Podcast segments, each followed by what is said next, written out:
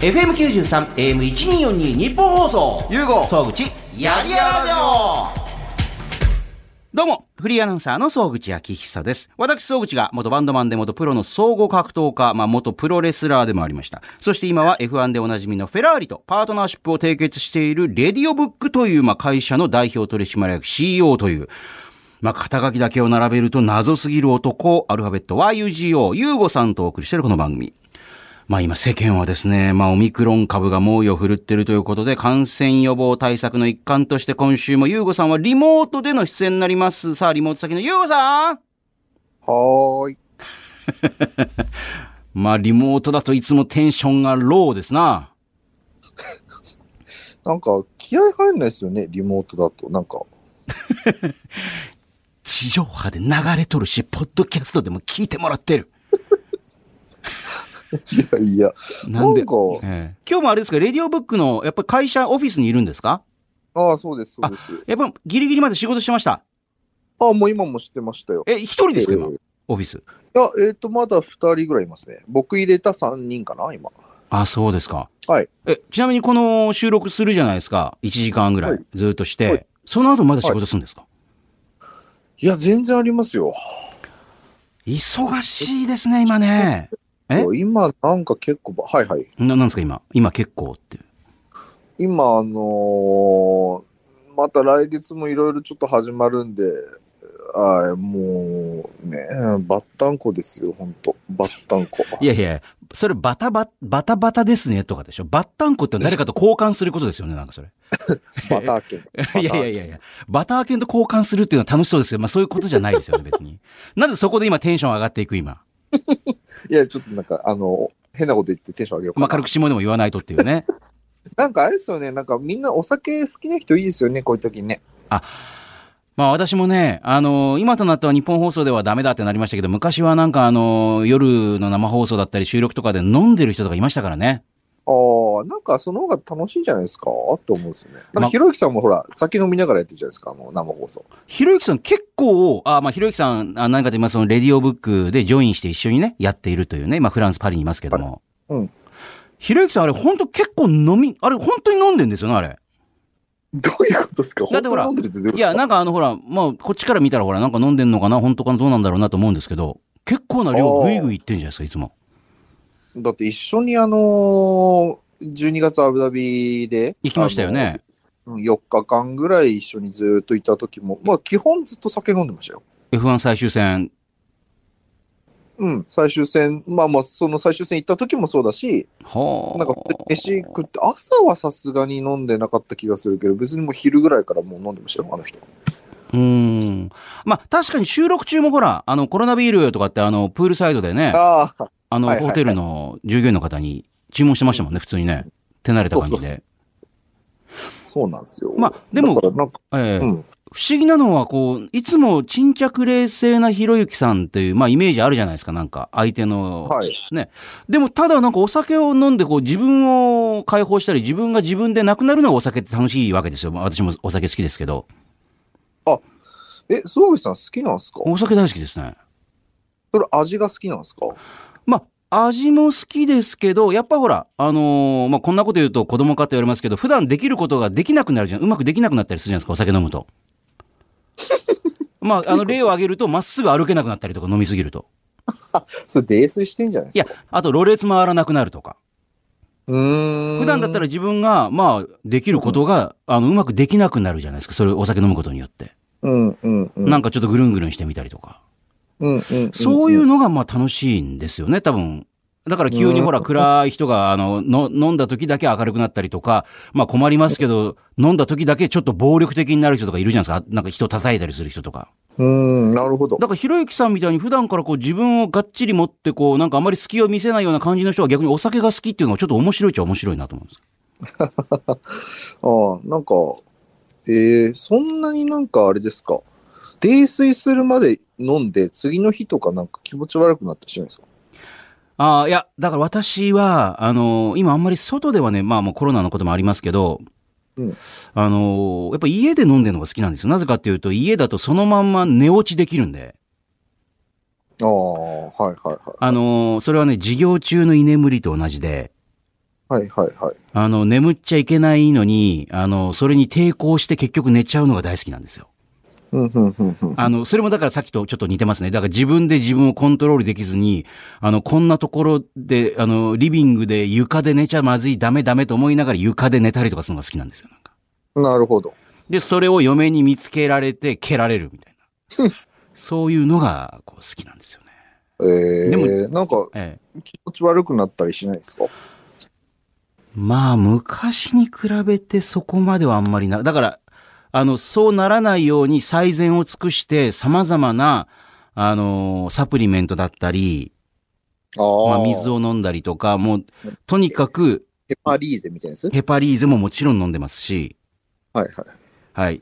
それ以外にもお酒を飲むと眠りが浅くなるっていうね、話を聞いたことがあるんで、うん。あの、睡眠とかのね、あの、質を向上するとも言われている、あの、ギャバとか、ああ、はいはいはいはい。はい。そういうのを飲んでみ、しっかり毎日飲んでみたりとかえー、あとメラトニンとかを飲んでみたりとか。メラトニンメラトニンというのはもともと脳のところからチュッて出る、あの、いわゆる眠くなる時にチュッて出て、ね、人間眠くなるんですよ。夜。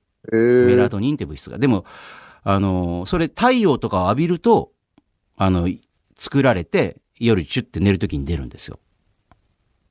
えー、でもそれが年を取ると、だんだんやっぱり作るのがうまくいかなくなって出なくなってくるんです、だんだん。脳内の、なんでこれ、ま、しょ、松、松のえなか、あの果実の果って書くやつよね。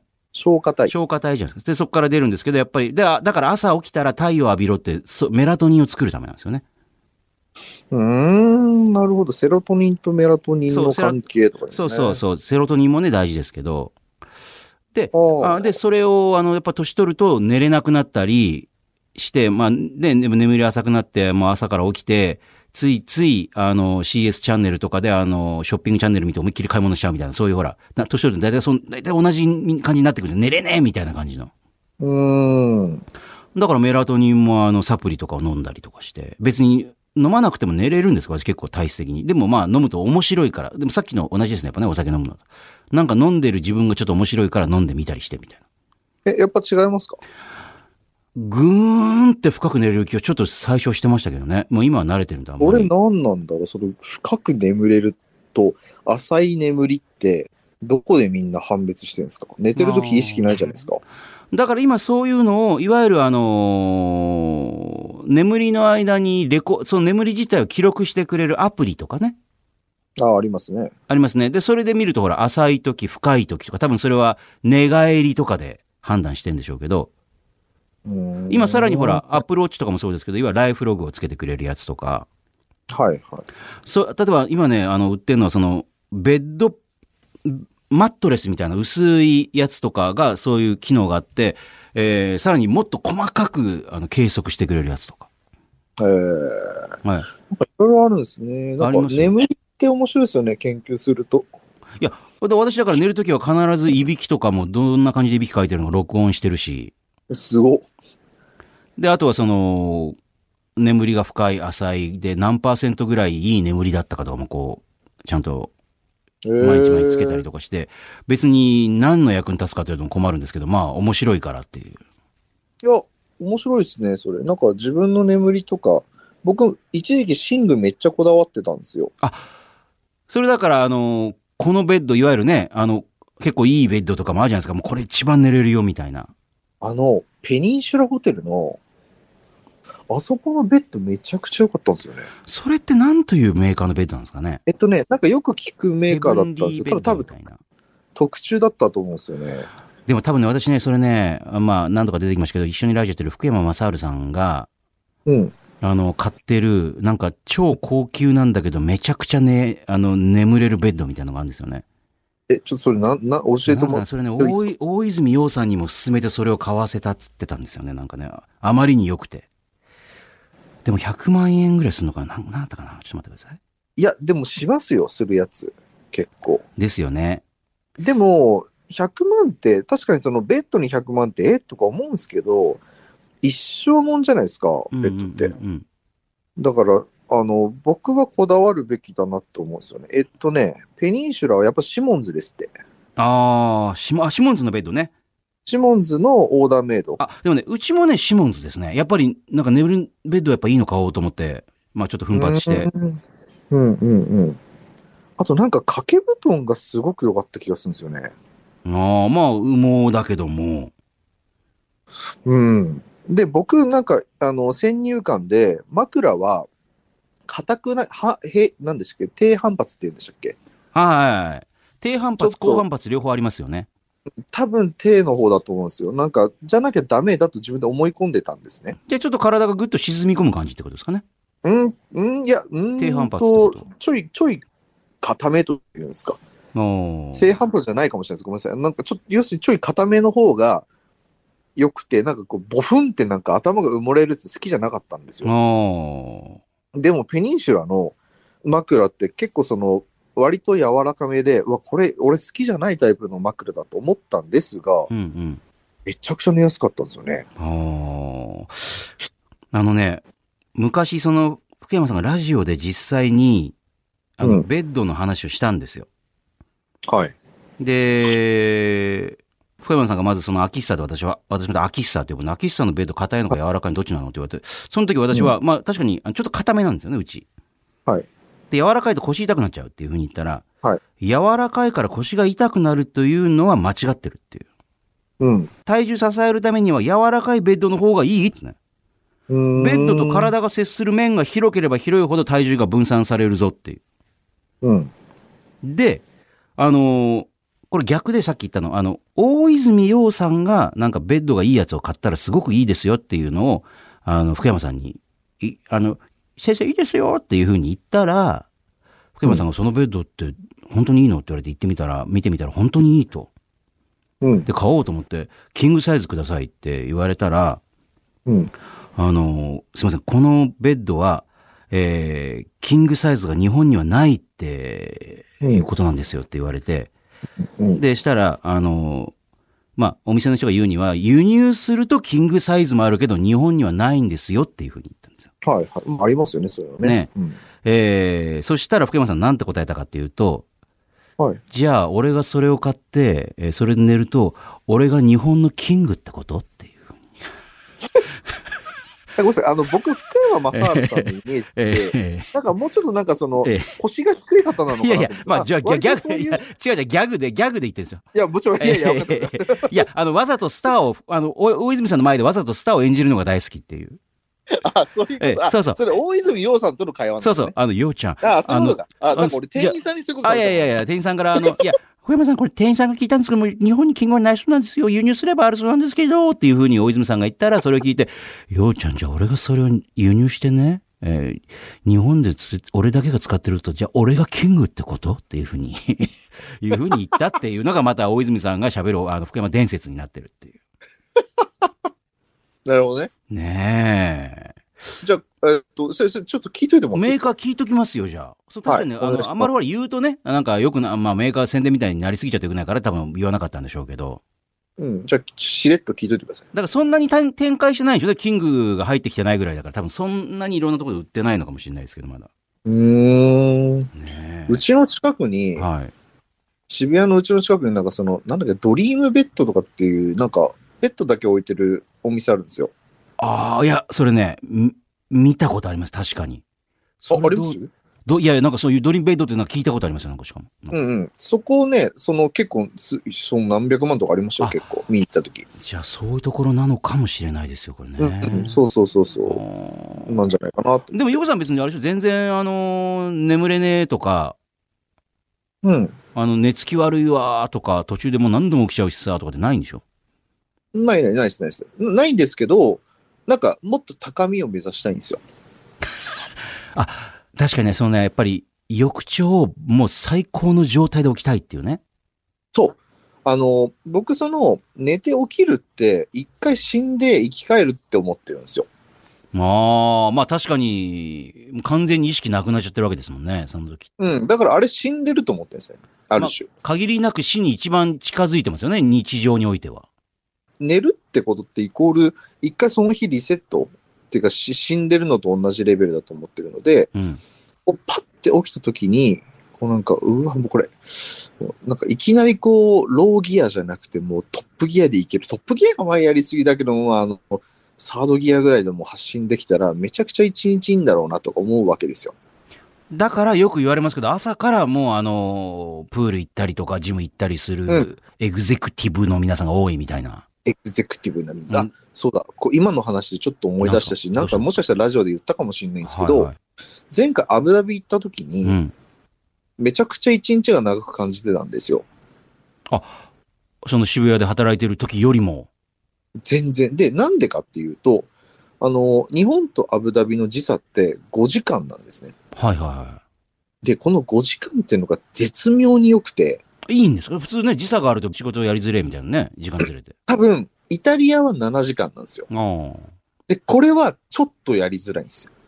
で、これ何が起きてるかというと、アブダビだと5時間、つまり、えっと、5時間時差があるというのは、アブダビが朝5時の時、日本時間午前10時なんですよ。はいはいはということは、大体その始業時間というか、大体まあ朝10時ぐらいからいろんなとこから各所から連絡来出すんですい。ね。うんうんうんとすると、強制的にアブダビにいると、朝5時からもう仕事できるんですよ。うん。しかも向こうはもう完全にもう仕事状況を整ってる中でバチンってできるわけですもんね。あそう日本はですよね。あ日本の方とね。うんうん。僕はアブダビにいるとまだ朝5時ですけど、朝5時だけど朝5時かうらん、もう、もう要するに目覚めたと同時にいろんな連絡来るわけですよ。だから日本で朝10時ぐらいまでなんか、うんあれどうなったんだろうな、連絡来ないなとかで待つ必要がないっていう。ないし、もうパッて目覚めたらもうめっちゃ連絡来ると。で、わーってやるじゃないですか。はいで、2、3時間終わると、朝8時ぐらいなんですよ、アブダビは。でも、ちょうど日本はお昼ぐらいになるっていう。おひ1時とか2時じゃないですか。うんうんうんうんううんん。で、もうその時点って、大体そのなんか緊急連絡的なやつはもうだって終わってんですよ。はいはい。で、その後、まあ朝飯食って、僕はもう朝飯食わなかったんですけど、うんアブダビとか、まあ旅行行くときは朝飯食うんですけど、はいはい。で、まあ、アブダビ行った時は、まあ、それでみんなで朝飯、まあ、それこそひろゆきさんとかみんなで朝飯食って、うんで、向こうの9時とか10時がもう、こっちで言う3時とか4時なわけで、夕方なわけですよ。ので、残りの連絡がちょこちょこってきて、アブダビが12時ぐらいって、もうこっち、日本でもう、えっ、と、5時とか6時とか。だからその日の仕事はまああらかた終わってる状況になってる。そうそうそう、5000、だから、昼前に大体終わるんですよ、仕事が。それはその後ずーっと夜まで好きなことをやったり、まあまあちょっと気になる仕事があんなやったりとかで、めちゃくちゃ有意義に使えますね、それ。めちゃくちゃ有意義で、もうなんかやっぱり夜の、アブダビ時間の夜のやっぱ11時、10 23時とか24時に差し掛かると、本当に強制的に超眠くなるんですよ。ああ、まあだって朝5時からフルパワーで動いてるんですもんね。そうそうそうそうそう。だから寝るじゃないですか。うんうで、んまた朝5時からじゃないですか。っていう、はあなんかすごくね、あの、この間アブダビ行って仕事してた時になんか、あ、めちゃくちゃなんかいい時差だなと思って。なんか日本とハワイとかで仕事をこう半分半分でというよりも、ユーゴさんは日本とアブダビでいろいろこう行ったり来たりしながら仕事したいみたいな。ハワイって何時間ですかハワイはね、ハワイは日本より5時間早い。ちょうどあのー中間にあるんじゃないですか。ハワイ5時間早いんですって。早い早いんとですいうことは、日本が朝10時の時に、昼の3時。そういうこと、そういうことですね。えってことは、朝5時にお、えうん違うな、朝6時とかに起きたら、日本が、夜中ですね。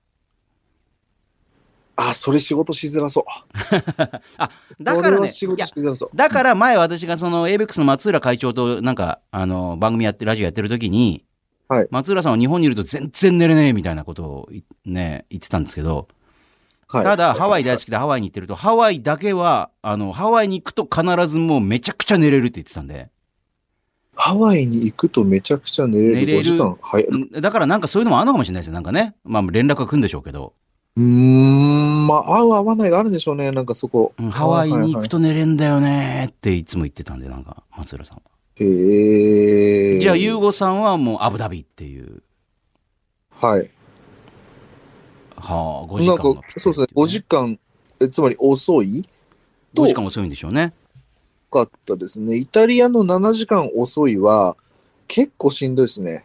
うーんだ。って3時ですよ。イタリア、えっと、日本時間10時がイタリア3時なんで、さすがに3時で、 まああの、お天気お姉さんじゃねえんだから、なんかその時間からなんか朝の生テテレビ、朝の生放送やる人、はいなんか2時3時間に起きてなんかやってるんですよね。いや、あのね、私もね、まあ、結構5時ぐらいに、あの、連日起きてるん時結構ありましたけど、うん。まあ、その時に小倉さんとかって毎日3時に起きてるとか言ってましたけど、うわやっぱね、あの、よくこれで体調維持できるなと思って、普通体悪くしますよ。そんなに毎日毎日変な時間に起きてたら。人間のあ、そ人間の生理と全然違う時間に起きるわけだね、毎日3時に。まあ、そうっすよね。で、8時とかに9時に寝ようと思っても人間なかなか寝れないし、あじゃあ8時寝ようと思っても。確かに。ねえ、だから、なか、やっぱ3時はきついか。まあ5時はね、うん。いけるかもしれないですけどね。逆に、ゆうこさん逆に5時合ってんですもんね。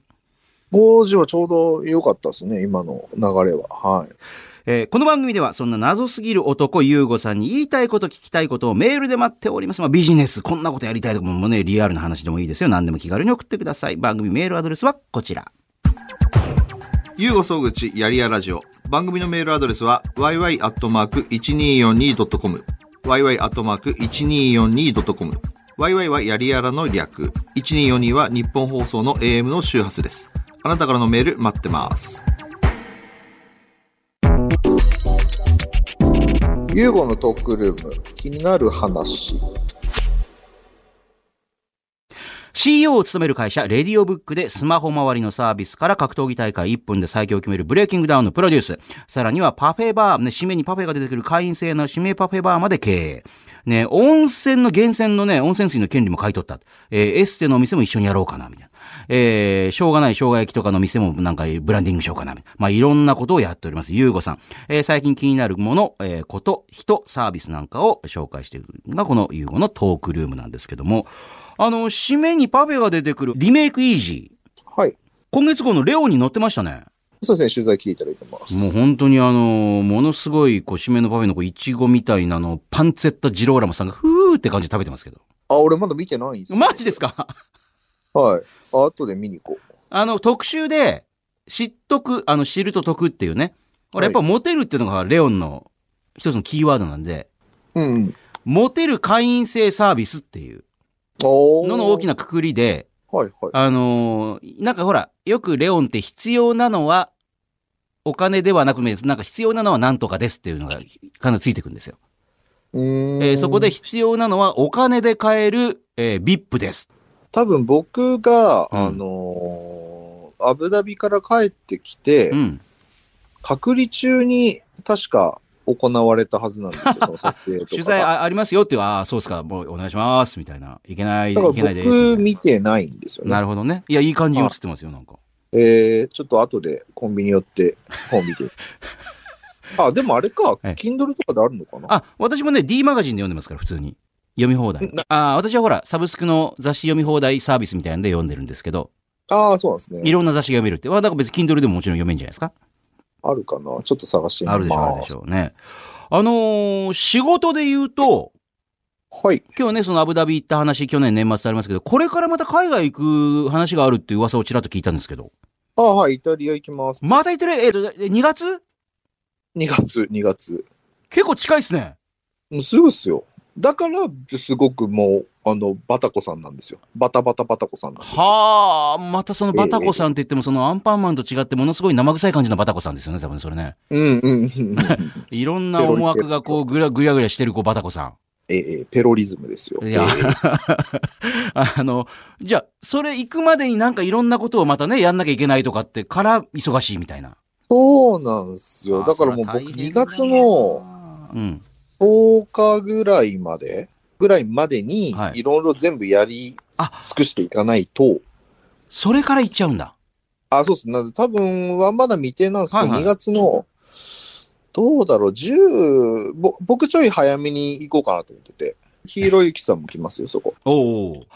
あの、だから、あの、なかなかその、ね、あの、イタリアに行ってからもうかなりスケジュール的に厳しい可能性もあるみたいなんで、はい。あの、まあ、なるべく繋いで録音したいんですけども、あ、いいんじゃないですか、ねだって別に、いや、忙しいっつうか別に、いや、あんなことないんじゃないですかそうですか。じゃあ、まあ、だから、あの、向こうでも今回はその動画とかも多分回すと思うんですけど、回しますね。ねうんついでにあの、はいミキシーさんとかにあの、レコーダー持ってってもらって、はいはいはい。ミキシーさんに基本的にもうガンガン喋ってもらって、あの、今ここにいます、こうですね、とか言いながら、ユーゴさんに、まあ、ミキシーさんに私の代わりをやってもらって、で、あの、ゆうこさんに、あの、横からこう、あだこだ聞いて、うるせえとかって言われるやつをとって、いろいろ取ってほしいんですよ。なんでミキシーなんですかなんか、あのね、これ、前、ひろきさんとやった時も思ったんですけど、はいはいなんかミキティが、いなんかあの、か弱い女性を振る舞うじゃな いですか。はいはいはい。僕と喋ってる時、普通になんかタメ語で、なんか汚い言葉話すんで、あの、社長に対して、汚い言葉で、タメ口で話すしかごいけっすよ。だからあのね、猫かぶりがほほんと半端ないんですよ。あの、この猫間か、ぶり。あの、レディオブックにお邪魔した時もね、一回。はいあの、ツイッターとかインスタにあげようかなと思って写真撮っていいですかって。じゃあ、ミキシさんも入ってくださいよって言ったら、えー、いいんですかって言いながら、ピースって言って写真撮ってましたよ、なんか。あーなんかそういうね、あの、猫かぶりというかね、ね、猫どころかもうなんかもう、ななんていうんですかね、もうなんか、うーんと、ワイルドキャットかぶってるんですよね。なんか違う。 はいまあはいいい。や。はいはい、ま。あ、とにかく、なんかそのなんで今自分の例えをちょっと自分でダメ出ししたんですか、今なん か。思いつ かなかっなんた。かね、なんかあの、はい。そう、だからなんかね、あの、内弁慶なんですよね、めちゃくちゃ。あ、だから、あのー自分のよく知ってる人の前だと、急に柄も悪くなるし、あのーそう汚い言葉とかでもいきなり噛みついてくるみたいな。そうそうそうそう。なんですけど、なんかね、途端になんか他の人よりとなんか、あ、ドン、ドンみたいな感じで。私の前ではいつもそんな感じですよ。そうなんですよ。あれね、あの、違うんで。 あでもち違うけどええ、それをなんかほら、普通の人わかんないんで、なんかそんな、そりゃそうですね普通そのノリでいじるとなんか、あの、ひろゆきさんみたいな、なんか、いや、いや、そんなか弱い女性に対して、なんかどうかと思うんですよね、みたいなこと言われるじゃないですそか。う。いやいやいや、何荷物持た本せ質てるん見ですか抜いてくれよと。はあ。うんあのあなた嘘を見抜けない人はダメってあなた言ってたじゃないですか。ひろゆきさんですら本質を見抜けてないと。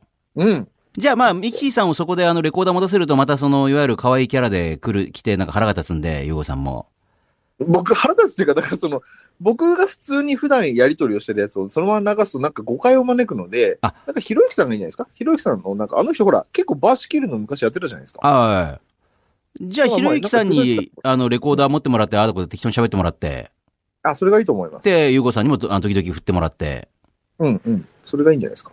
ああ、それいいですね。で、そっちは、あのー聞いてこっちでも時々受けたりとかし、そういう素材もどんどん、あの、いいわゆるほら、つないで、その場でホテルかなんかで喋る以外の現場の音も今回欲しいなと思って、面白いから。ああ、いいっすね。じゃあそれひろゆきさんに頼みましょね、う。そなんれかや、台本書いといてくれたら、なんかひろゆきさんが渡してくれますよ、それ。あ、そうかそうか、ひろゆきさん台本禁止しますからね。そうそうそうえー、そうそそうう。。なんもないと、は、どうすりゃいいんですかっていう感じになるんで、なんか、えー 意外と台本ちゃんとそうですよ守ねる。方。この場でこんなこと喋ってくださいって言うと、じゃあ分かりましたってなるんで。じゃあ、しかもその様子をまた動画撮っといても別にいいですし、全然。ああ、いいっすね、いいっすね。ああ、いいですはね。いじゃあ、それも楽しみにしたいと思いますと。はい。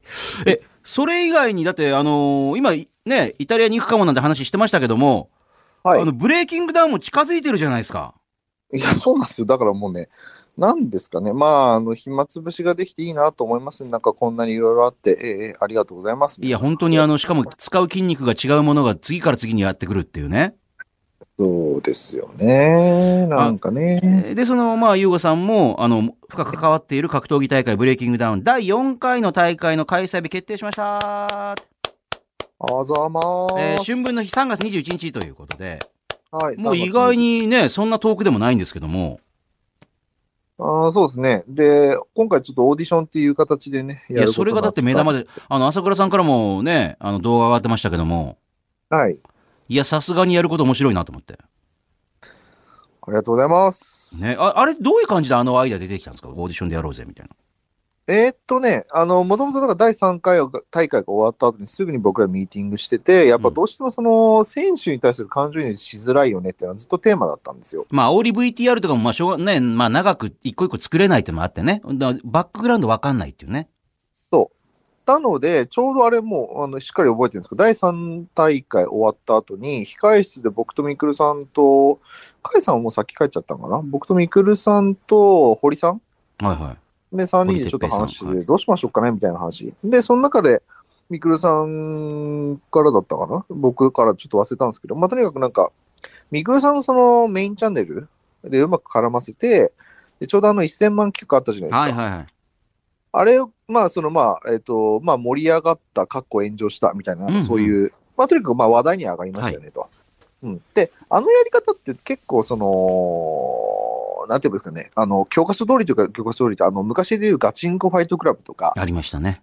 うん、あ盛り上がるじゃないですか、ああいうんう、なんかこう、その時、国軍が、みたいな。あなんかああいうやつでええはい、まあ、あのー、煽りのね、ナレーションね、やりましたよね。うんはい、好きじゃないですかなるほど、はいはい、ですね。ははいうん、で、やっぱあの、あの手法ってやっぱり、まあ、あの、みんな興味を持って見るし、1000万企画のああいうオーディションとかってもやっぱ面白がってみんな見ると。ああいうふうな形にして、当然その、そこのところで、なんか面白いパフォーマンスしてくれる人もいるだろうし、で、やっぱりなんだかんだ言って今回、そのミクルさんの1000万企画で関わった人たちみんなバズってんですよね。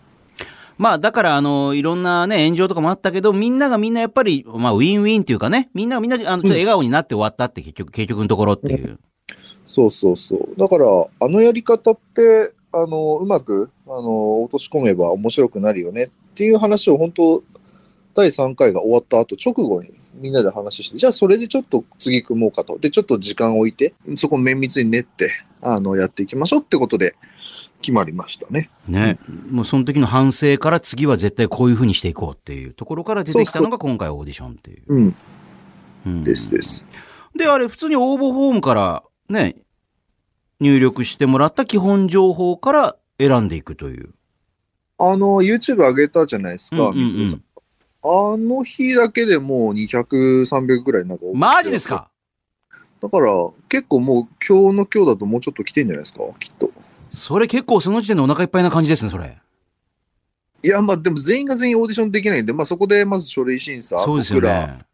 来週ぐらいちょっと会議して、書類審査して、うん。でこの人面白そうだねってやつを、まあ、えっ、と、オーディション会場呼んで、なんか実際にはあの、発表になってると2月26日に都内どっかで実施する選考会に来てもらって。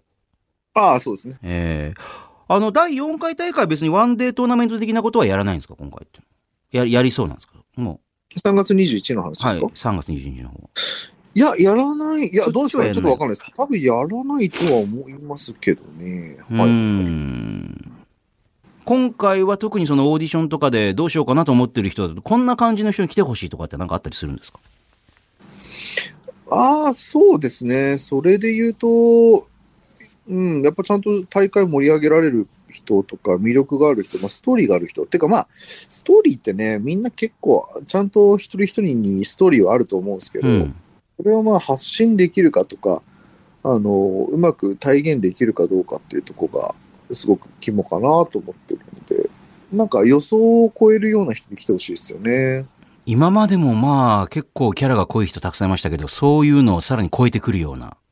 あまあ、その、今まで出た人たちって、当然僕としては、あの、この人もっと深掘りたいなって人はぜひ来てもらいたいんですよ。だからそういうところをちょっと深掘れなかったからちょっと申し訳ないねっていう人にはもう一回来てチャレンジしてもらってっていうあ、。もちろんもちろん。だからこの今まで3大会やって、この人絶対面白いじゃんって人は僕は推薦したいですね。ああ、そういう人が、まあそういう人がまああの、うん受けてくれたらってことですよね。うん。だってせっかくやってきてて、こう、やっぱ印象残ってる選手はいるので。覚えてる選手いますよね。はい。なのでそういった人たちにはぜひね、参加してもらいたいし、うんうでんそういう人たちは多分僕もみくるさんもかいさんも、多分押すと思いますよ、さすがに。ね。うんあの、さっき出たそのみくるさんの1000万企画で、まあ結局その、まあね、あの、後藤真希さんの弟さんだったりとか、そのか、あの、元カトゥーンの田中さんだったりとかって一瞬炎上したんですけど、結局のところ、各々の注目度って上がって、ね、はいあやっぱりやってよかったねみたいな感じになってるんで、あの、このブレイキングダウンを使って、まあ皆さん今ほらやっぱり SNS やったり、YouTube やったりとかされてる方も多いんで、結局のところそれでなんかまたその人たちもいい感じにバズるといいですよね、なんかね。うん。それで僕はいいと思ってます。なはるいほ。ど。はい。えー、ゆうごさんへのビジネスに関する質問や相談、あるいは自分をどうにかしてほしいんです。もう自分ブランディングしてくださいとかね。えーそ、まあ、そしたら自分がどういう人かを詳しく書いてください。えー、メールで待っております。メールは、yy やりやらの yy.1242.com、yy.1242.com です。それでは今週もこちらのコーナー行きましょやりたいことは人それぞれう。。やる気のマッチングショー。代わりにやりたいぐらいです。ゆうごさんは、幻冬者から出ている本、やりたくないことはやらなくていい。で、やりたくないことは無理して自分でやらずにやりたい人に任せたらいいと提唱しております。このコーナーでは番組を聞きのあなたが、日々の仕事や家事などの中で、やりたくないめんどくさい億劫だと思っていることをメールで募集しております。えー、そこで、あの、バシッとゆうごさんが切ってくれるコーナーということになっております。今週はこちらをご紹介しましょう。えー、千葉県市川市の31歳会社員の港のトラックさんありがとうございますと。僕が誰かに代わってやってほしいことは、洋服や靴の捨て時の見極めですと。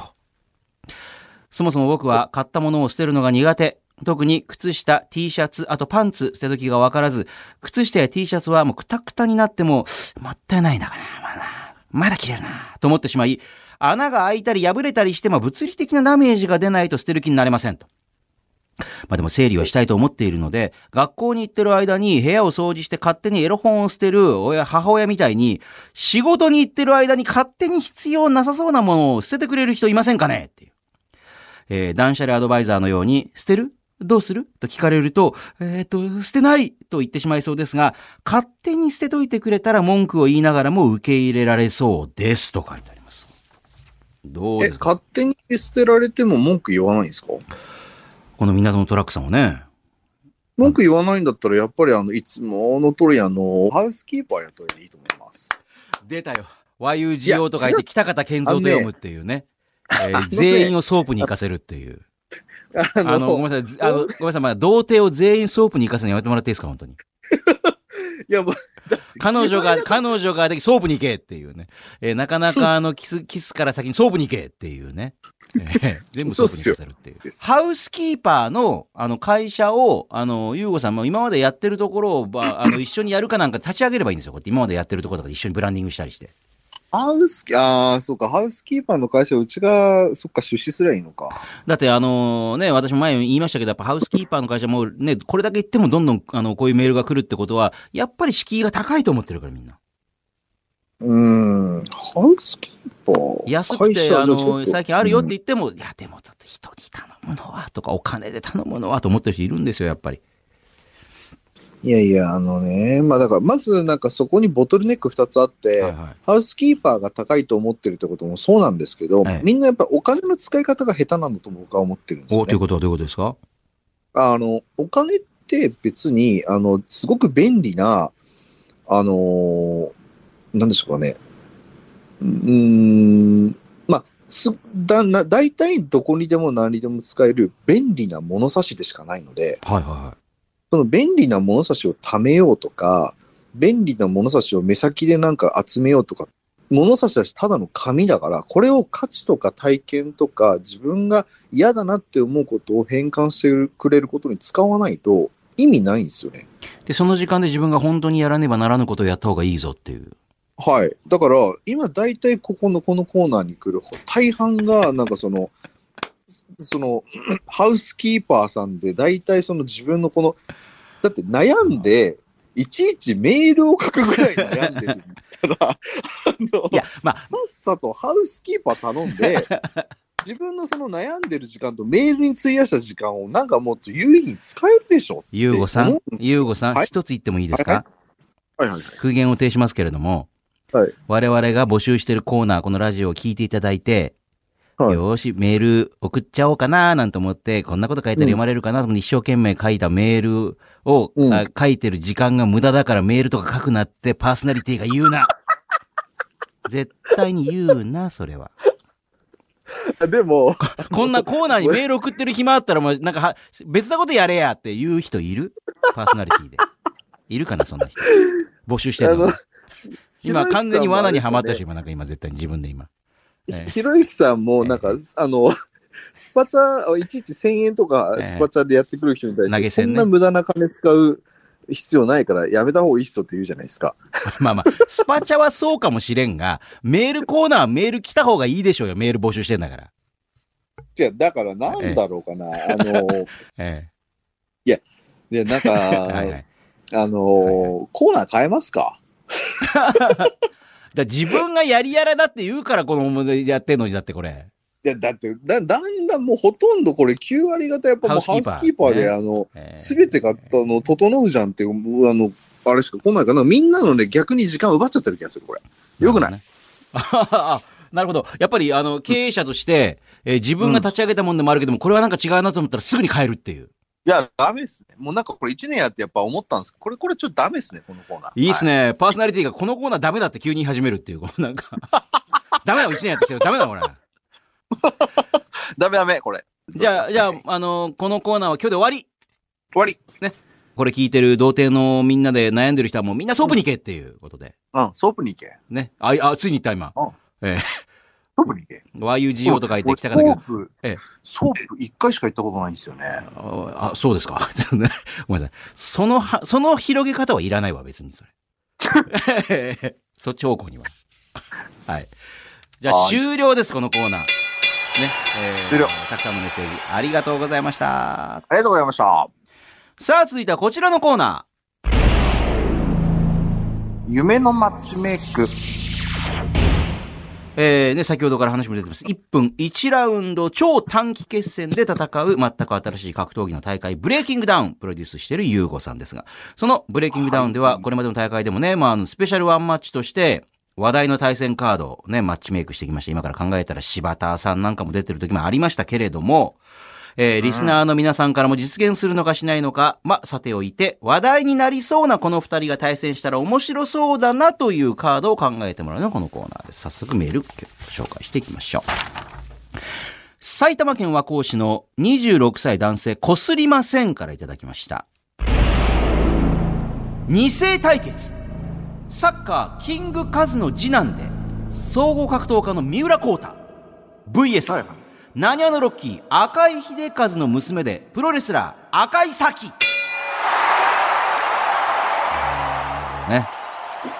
えー二世対決っていうあのーそれあれじゃないですか。男性と女性っすよね。まあそうですね。いや、まあ、まあ、リアルに考えたら、まあ、いや、まあ、そ、いや、その前にまずサッカー選手とプロレスラー戦っていいのかって話になるわけですけども。え、え、だって、いやいやいや、三浦光太さんで。あーこの間そうかそのうん、デビューしたよ。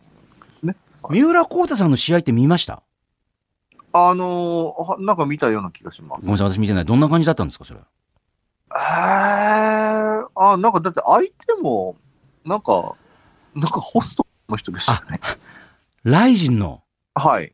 あのー世の中的には、あの、格闘技大好きな方からしたら、なんかその、客寄せパンダに使われてんじゃないかみたいな話もあった。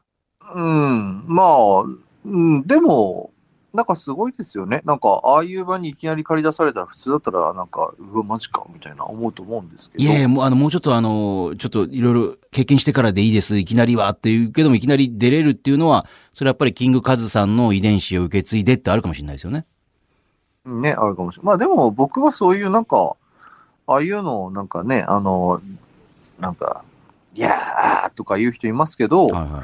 僕は別に生まれ持ったものをフルになんか利用するのは普通にいいんじゃないって思うんで。まあ別にまああいいんじゃないの、はい。お父さんからもらった、これはまあ天からもらったギフトなんだからっていうね。あそうっすよ、そうっすよ。だから別にそれは使えばいいと思うし、別に、はい、いいんじゃないんですかって思うんですけど、はい。まあ私もだからその、まあ今日もやってきましたけど、その映画のイベントとか、まあいろんなことやるんですけど、はい。そこでほら、その映画に出てる人とかね、あの、よくイベントに来るんですよ。あの主演の人だったりとか、吹き替えの声優さんだったり。まあ特に今はほら、海外の映画は来れないんで、向こうから。うんうん、うん。はい。そういう時にはそういうふうに映画に関係してる人とプラス、その映画と全く関係ない方もよく来るんですよ。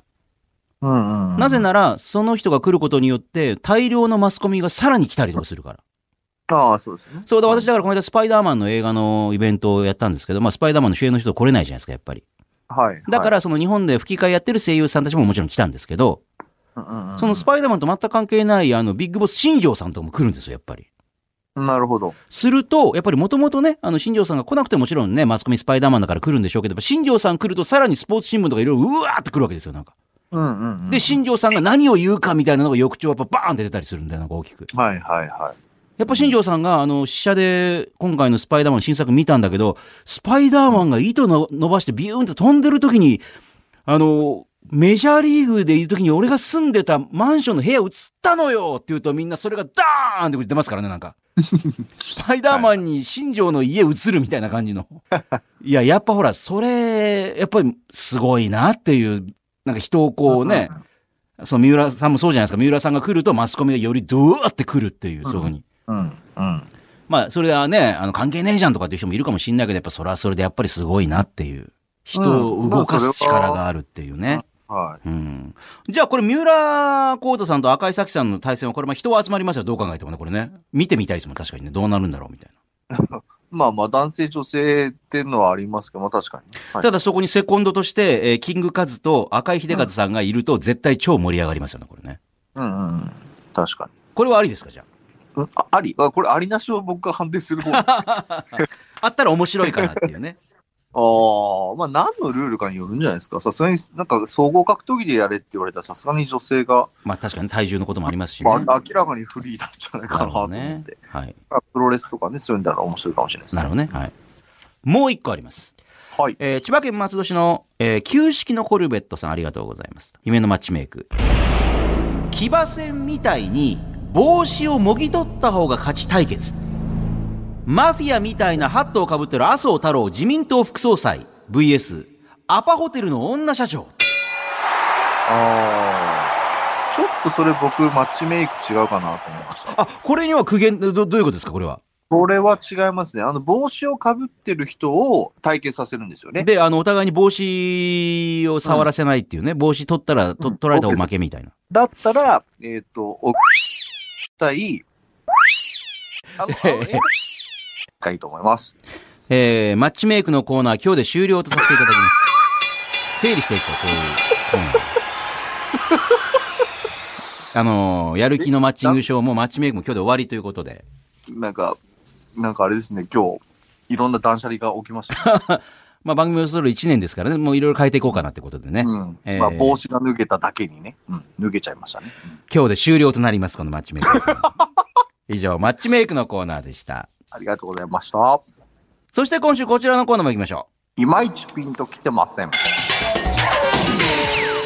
ね、あの、フェラーリとね、パートナーシップを結びながらも、一番最初の頃は F1 がね、なんか面白いのかどうかわかんないんだよね、なんて言ってた。そう。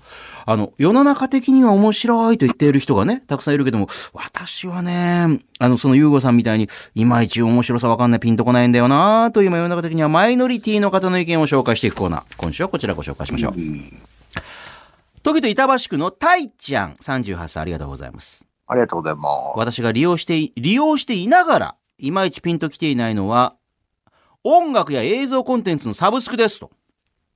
おーね。一応アマプラね、アマゾンプライムに入ってるんですが、うんまあそれは別に買い物メインっていうね。うん、ただ、まああのサブスクくっついてきますからね。はいはい。まあごくたまに映画とかは見たりするんですが、まあ正直 TVer とかでテレビ番組をね、追っかけたり、あのさドラマとかを再生したりするのが多いですと。うん見逃し配信、テレビのね。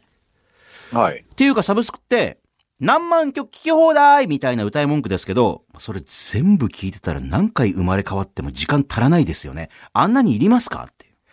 アマゾン一つでも持て余してるのに、いくつもサブスクを掛け持ちしている人の気が知れません。うん。私なんかめちゃくちゃ掛け持ちしてますけどね。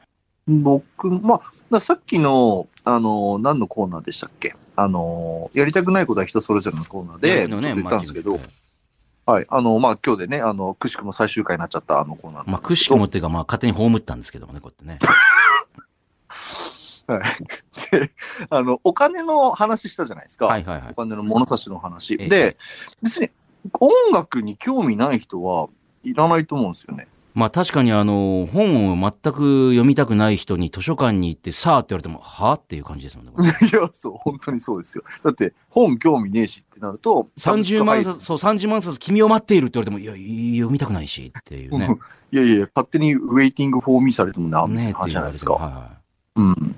だからなんか、その今の、えっと、ごめんなさい、ね、練馬い区。えっ、とね、たいちゃんさんね。たいちゃんさん。タイちゃんさん板橋の。タイちゃんさんは音楽を別にそんな好きじゃないんじゃないですかシンプルにああ、まあもしくは好きなアーティストはいるにしても、別にそのアーティストだけを聞けばいいんで、全然、あのー知らないし、興味ないアーティストがめちゃくちゃあっても、そこに毎月お金払う意味ないと思ってるのかもしれないですね。ああ、そうそう、そうだと思います。だからその、僕も多分、あの、そこまで音楽のその趣味の幅が広いとは僕自身であんま思ってないんですはよ、い自はいはい分で。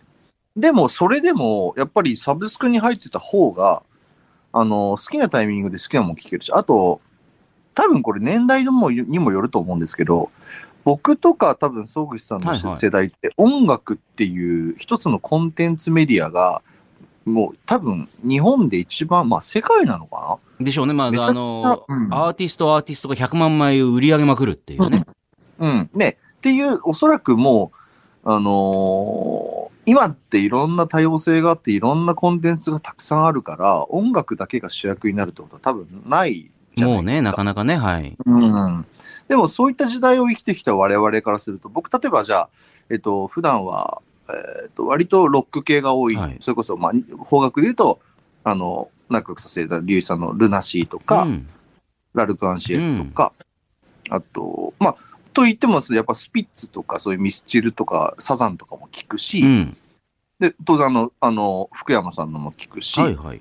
で、まあ、そうなってくると、そのなんか別にめっちゃ好きでアルバム持ってなかったけど、あの当時流行ってたなで、例えば牧原さんの曲聴いたりとか、ね、あの、まあ、これサブスクはないか、あないけど多分スマップの曲聴はいいたはりいとか、はいはい。チャゲアス聴きたいなとか、ビーズ聴きたいなとかたくさんあるわけですよ。で、それをいちいちなんかその、じゃあ CD 持つとか、なんか、あの、Apple Music で1曲280円で買うとかっていうのはちょっと嫌だけど、うん。うん、とりあえずまあね、おい、サブスク入っておけば好きな時になんか、あ、これ聞きたいなと思うの聞けるっていうのは、音楽好きだった世代だったからすると、得をするんじゃないかなって思うんですけど、うんうん。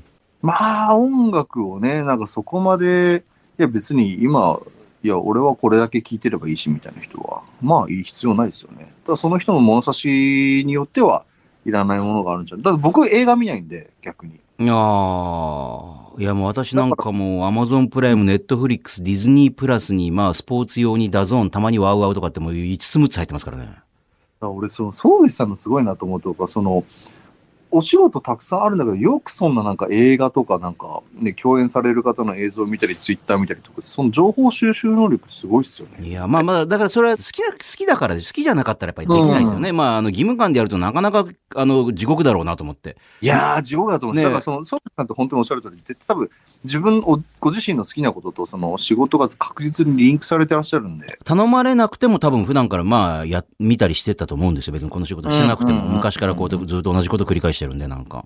うんそうですよね。はい。だから、あまあまあの、日本放送にいた時は、あの、iPod が、あの、iPod の方ですね。初めて発売された時にそれ買って、5000曲ぐらい、あの、落ち込んで、クックックックってずっと笑ってたって いう。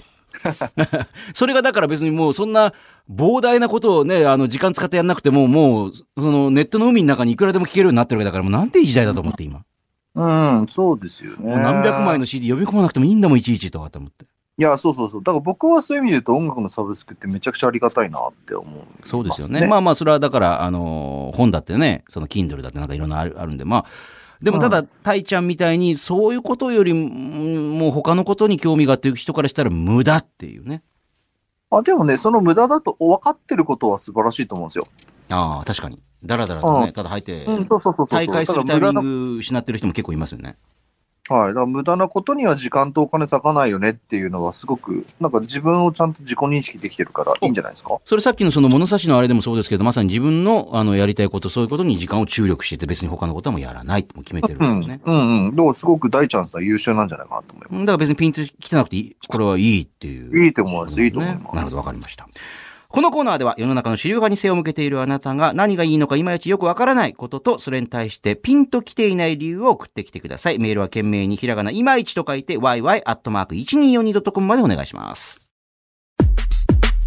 さあ、この番組、いろんなコーナーございますね。すべてのコーナーでえメッセージ募集しております。あなたにとってスマホとはあなたがいつ頃からスマホを使っていて、今は主にどんなアプリ、どんな機能をよく使っているのか、そしてスマホはあなたの人生、生活に何をもたらしてくれたのか、あなたにとって今スマホはどんな存在なのか教えてください。いまいちピンときてません。世の中的にはすごく人気だったり話題になっているのに、あなたがそれの何がいいのかいまいちよくわからないということをピンときていない理由とともに書いてください。あと、ゆうごさんだったらいくらだったら買えますかえー、ゆうごさんだったら、これにいくらまでなら出せるのかというお題を募集しております。えーそしてもう一個。これって我慢ですか忍耐ですかやりたくないことはやらなくていい。でも、えー目標のための、えー忍耐は必要だというゆうごさん。あなたが日々の生活の中で我慢なのか忍耐なのか疑問に思っていることを判定してもらいます。えーすべてのコーナー宛てのメッセージはメールで、yy.1242.com まで送ってください。えー、総口がリモートのゆうごさんとお送りしているやりやラジオポッドキャストのエンディングになりましたあの、先週ね、あの、僕が先週、あの、甲賀ユンさんって、あの、ダブルオーのキャラデザインしてた方、との縁があったっていうことをね。うん、ご縁があって、やヤッホーイって僕がテンション上がってたって話をおそらく汲み取って、うんラルクのデイブレイクスベル流うん、おーしてくる。WO のね、初期の。ねあれめっちゃかっこよかったんですよね。あの、の僕あの、嫁に、あの、ガンダムを見ようってゆあの言った時に、うん、ただ普通にガンダム見ようってあの、いや、よくわかんないし、いいやってなると思ったんで、はうちの嫁と僕の共通の、あの、趣味が、基本趣味何も合わないんですけい。ど、はい。一つだけ、その、ラルクが好きっていう共通項があったんですよ。それはあるんですね。あ、そうなんですよ。ああ、それいいですね、ちょうどね。音楽的な趣味がバンと一個、一個でもあだるから、ラルク、そうそうそう、ラルクで釣ったんですよね。ああ、何っていう嫁からすると、優吾嫁からすると、そうそう何、ラルクがやってんのそうそれっていう。主題歌ラルクだよって。えじゃあ見るしかなくねっていう。はい。 ということはいい作品なんじゃねっていう。